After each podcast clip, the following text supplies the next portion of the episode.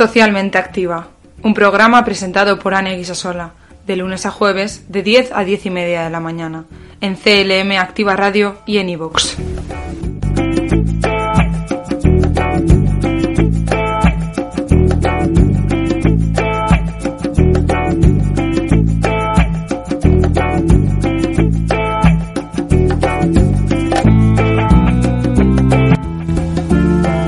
La actualidad social, lo más relevante de los últimos días.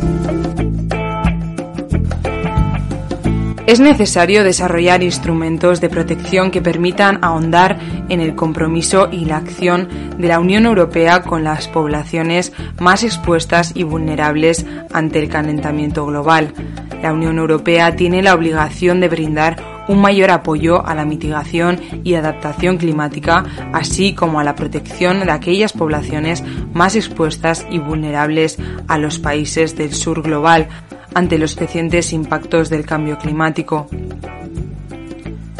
El informe de propia iniciativa del Parlamento Europeo titulado El impacto del cambio climático en la población vulnerable en los países en desarrollo reconoce esa responsabilidad por parte de la Unión Europea e incide en la necesidad de reforzar sustancialmente la contribución europea para proteger a esas poblaciones. El apoyo económico financiero se expresa en este informe mediante la disposición de una reserva económica para los países más afectados por la crisis climática a través de la nueva herramienta de política exterior de la Unión Europea, el instrumento de vecindad, desarrollo y cooperación internacional Igualmente se considera proporcionar financiación para la mitigación, adaptación y reducción de riesgo de desastres y las pérdidas y daños asociados al cambio climático. Este soporte económico, pero también de medios humanos y materiales, pretende mejorar las herramientas de respuesta rápida para prevenir y gestionar las crisis relacionadas con el clima y aumentar la resiliencia de la población mediante la reducción de las vulnerabilidades generadas causadas por la pobreza, la desigualdad o falta de protección social y las específicas del cambio climático, como la pérdida de vivienda y medios de vida. En 2013, un ciudadano de Kiribati solicitó asilo en Nueva Zelanda, alegando que su vida corría peligro por el hacinamiento y la falta de agua como consecuencia del cambio climático. Su solicitud fue rechazada en 2015, por lo que tiempo después fue deportado a Kiribati. En Francia, los tribunales han rechazado recientemente la deportación de un ciudadano en Bangladesh que ha halagado problemas respiratorios debido a la crónica contaminación del aire que sufren en su país. Cada vez se hace más necesario el desarrollo, la implementación y la integración de medidas adicionales para proteger a las personas migrantes climáticas. El concepto de visado climático no debe entenderse como una concesión compasiva por parte de la Unión Europea a las poblaciones más vulnerables al cambio climático, sino como un elemento fundamental en la cooperación que se debe establecer para hacer frente a un problema global de injusticia climática.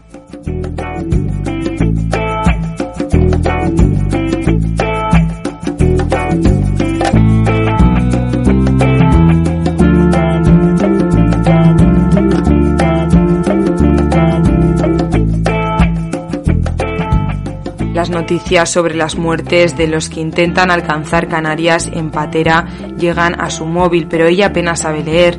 De vez en cuando ve algo en la televisión sin detenerse en los detalles. Mariama, una guineana de 20 años, lleva cinco meses en el Ayun en el Sáhara Occidental, dispuesta a embarcarse.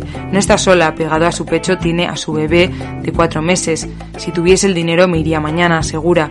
Al preguntarle si no le daba miedo, ella responde que está dispuesta a asumir el riesgo porque dice que esto no es vida.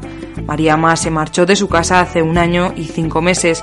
Desde que perdió a su madre en 2014, la convivencia con su padre y la nueva esposa de este era insoportable agarró sus cosas y se fue a Argelia.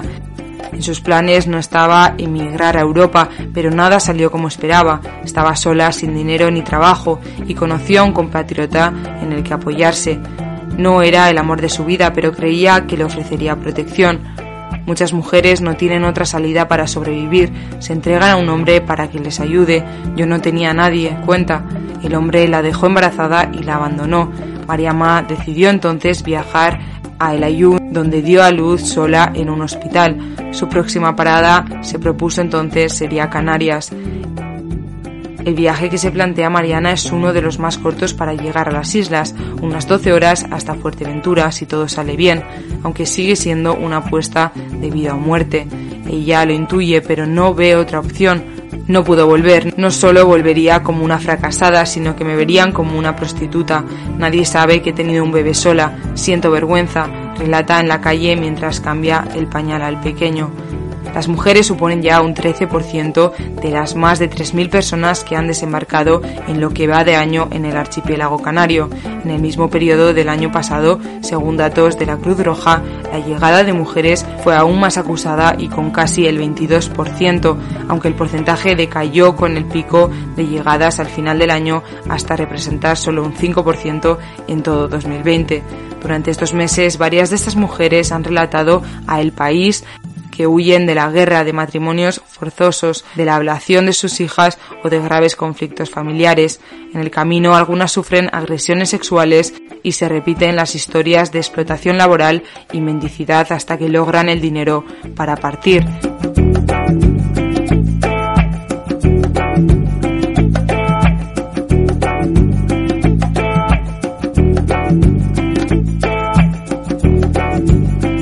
El gobierno regional atiende de forma especializada en recursos sociales a 145 niñas y niños con trastorno de espectro del autismo diariamente. La consejera de Bienestar Social, Aurelia Sánchez, ha detallado que el gobierno regional atiende diariamente a través de las entidades que integran la Federación del Autismo de Castilla-La Mancha a más de 800 familias con una red de servicios, instalaciones y profesionales especializados en trastorno de espectro del autismo formada por los cinco servicios de capacitación con 69 plazas tres de ellos creados en este año 2021, tres viviendas con apoyo con 14 plazas, dos centros de día con 62 plazas, además de los servicios de apoyo a las familias, participación e inclusión social.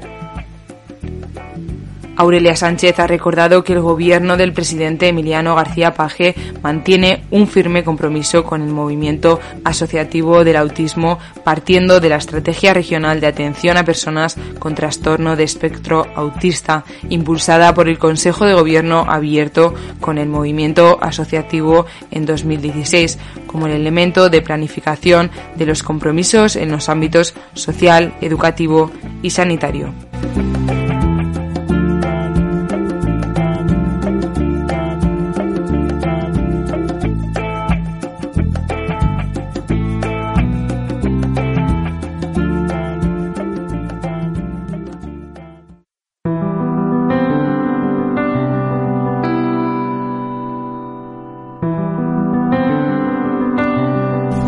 Investigación social.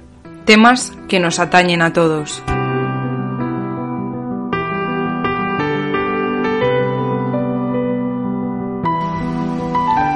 Las tradiciones en ocasiones giran en torno al sufrimiento de algún animal. Hoy os voy a hablar de alguna de ellas. La primera es el San Fermín. Se celebra en Pamplona a partir del 7 de julio. Cada mañana, durante los días que duran las fiestas, los corredores se ponen delante de seis toros que hacen un recorrido de 849 metros, acompañados de seis cabestros que culmina en la Plaza de Toros. Esos seis toros son lidiados por la tarde en las populares corridas de toros en la ciudad. Varias decenas de toros son maltratados y ejecutados cada año en las fiestas. El segundo es el toro de la Vega que se celebra en Tordesillas, Valladolid declarada fiesta de interés turístico desde 1980, consistía en la caza y persecución de un toro por decenas de picadores, en la cual se consigue alcanzar de manera fatal al animal mientras éste hace un recorrido desde la plaza mayor del pueblo hasta el río Duero, Gracias a las miles de protestas, desde 2016 la Junta de Castilla y León aprobó un decreto ley por el que quedaba tajantemente prohibida la celebración del toro de Vega en sus términos actuales, no permitiéndose ni la muerte ni el alanzamiento del toro. El tercero es el Anzareguna, Día de los Gansos. Se celebra en Lekeitio, en Vizcaya. Varios jóvenes montan en pequeñas embarcaciones y de uno en uno cogen el ganso por el cuello lanzándose al agua. Un grupo comienza a tirar de una cuerda subiendo y bajando al ganso con la intención de cortarle la cabeza. Se trata de uno de los espectáculos más conocidos de Euskadi. Consiste en mantenerse el máximo tiempo posible agarrado a un ganso que cuelga de una cuerda que cruza el puerto de un muelle a otro y que dura hasta que el participante caiga al agua por soltar el ave o se le parta el cuello al ganso. El ganso estaba vivo antiguamente, pero ahora se realiza con gansos que han matado previamente para este propósito o gansos de goma. El último por hoy es el toro de San Juan, que se celebra en las fiestas de San Juan en Coria, Cáceres. Se trata de perseguir a un toro clavándole dardos para cubrirle el cuerpo con ellos y acabar pegándole un tiro. Las denuncias han sido múltiples y desde hace unos años ya nadie lanza dardos al toro de Coria. Eso sí, el animal sigue muriendo de un tiro ejecutado en la vía pública y frente al público.